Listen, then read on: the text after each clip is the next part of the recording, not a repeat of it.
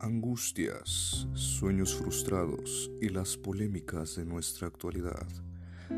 Porque vivimos en una sociedad. Bienvenidos a su podcast Ionizados, donde estamos electrónicamente conectados.